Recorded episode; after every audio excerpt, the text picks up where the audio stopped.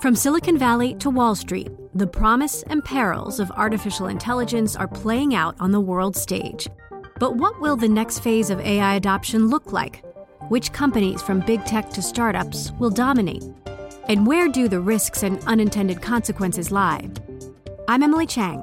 Join me at Bloomberg Tech in San Francisco, May 9th, to answer many of the industry's burning questions, alongside Snap's Evan Spiegel, Xbox President Sarah Bond, OpenAI's Brad Lightcap, top researcher Dr. Fei Fei Li of Stanford, and many more. More details and just a few tickets left at bloomberg.com/techsf.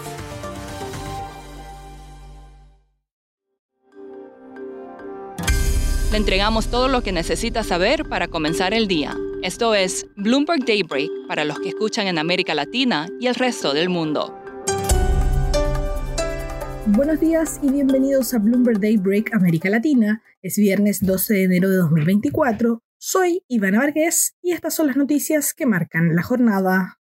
Estados Unidos y Reino Unido lanzaron ataques aéreos conjuntos contra objetivos sutiles en Yemen después de una serie de ataques contra buques mercantes en el Mar Rojo. El presidente Biden dejó la puerta abierta a más y los hutíes prometieron continuar con sus ataques.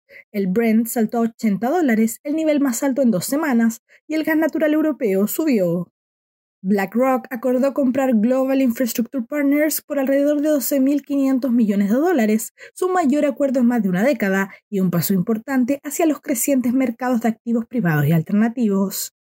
Estados Unidos enviará a altos funcionarios militares del Departamento de Estado y de Aplicación de la Ley a Ecuador para ofrecer asistencia mientras el país lucha contra una campaña terrorista lanzada por poderosas bandas narco. En China, mientras tanto, las importaciones de materias primas se recuperaron en 2023, incluidos transportes récord de crudo, carbón, cobre y hierro.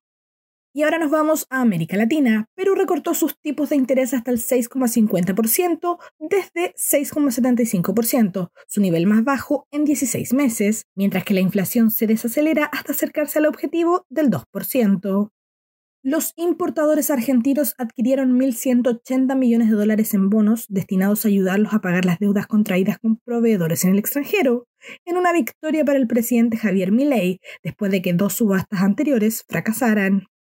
Bank of America mantiene su visión positiva sobre las monedas de los mercados emergentes para 2024, aunque señala que los datos de inflación de diciembre en Estados Unidos, mejores de lo esperado, desencadenaron una señal táctica de venta para ellos.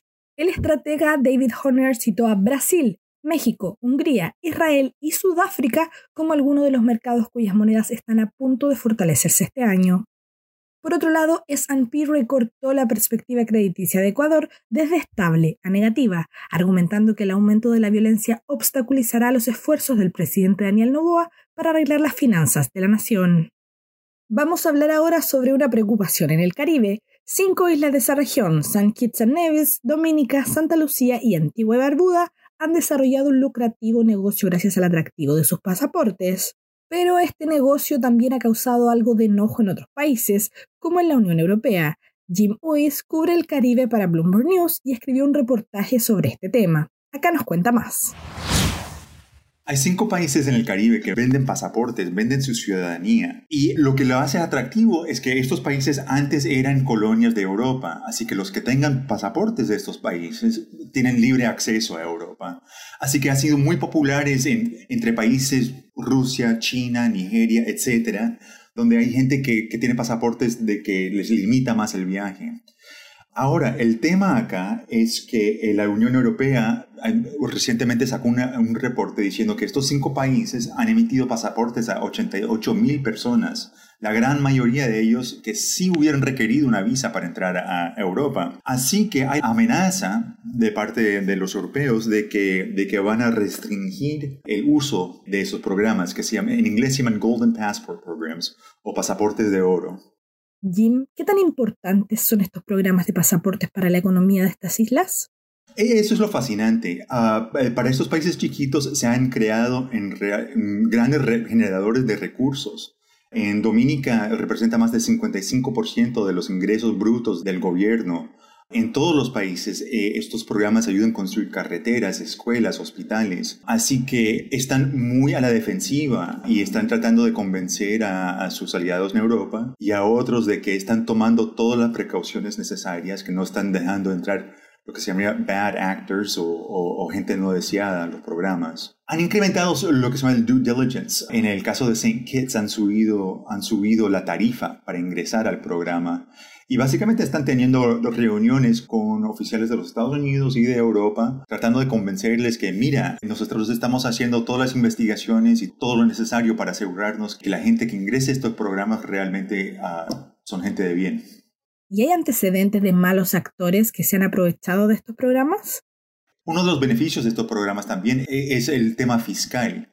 Para muchos residentes de países con, altos impuestos, se pueden declarar un, por 250 mil dólares, pueden ser un ciudadano de St. Kitts y estar pagando nada en impuestos o algo mínimo.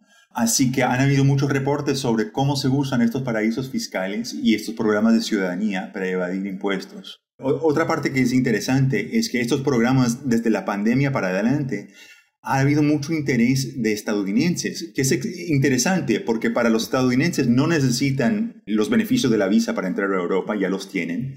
Y los de Estados Unidos es uno de los poquitos países en el mundo donde no importa dónde uno vive, vas a tener que pagar los impuestos federales. Así que estos países están viendo eso como un nuevo mercado. Lo llaman como hay como una ansiedad americana en los Estados Unidos de gente que simplemente quiere un segundo pasaporte por, por si acaso, ¿no? Así que eso es un mercado interesante que está abriendo. Puede leer el reportaje de Jim en la descripción de este episodio. Y Argentina producirá billetes de 10 mil y 20 mil pesos después de que la inflación alcanzara el 211%, lo que obligará a algunos en el país a llevar mochilas llenas de efectivos para determinadas transacciones. Los nuevos billetes estarán disponibles en junio y tienen como objetivo hacer que el sistema financiero sea más eficiente y reducir los costos también de adquirir billetes más antiguos. Actualmente, los billetes más grandes en circulación son de 2.000 pesos e incluso esos son raros y muy buscados. Eso es todo por hoy. Para más información de Bloomberg News en español, los invito a suscribirse al newsletter 5 Cosas para que inicien el día bien informados. El link está en la descripción del episodio. Soy Ivana Vargas, gracias por escucharnos. Para conocer todas las noticias que necesita para comenzar el día, revise Daybreak en la app Bloomberg Professional, donde puede personalizar las noticias que desee recibir. También puede suscribirse a la versión solo audio en Spotify, Apple Podcasts o la plataforma de su preferencia. Eso es todo por hoy. Escuche de lunes a viernes Bloomberg Daybreak.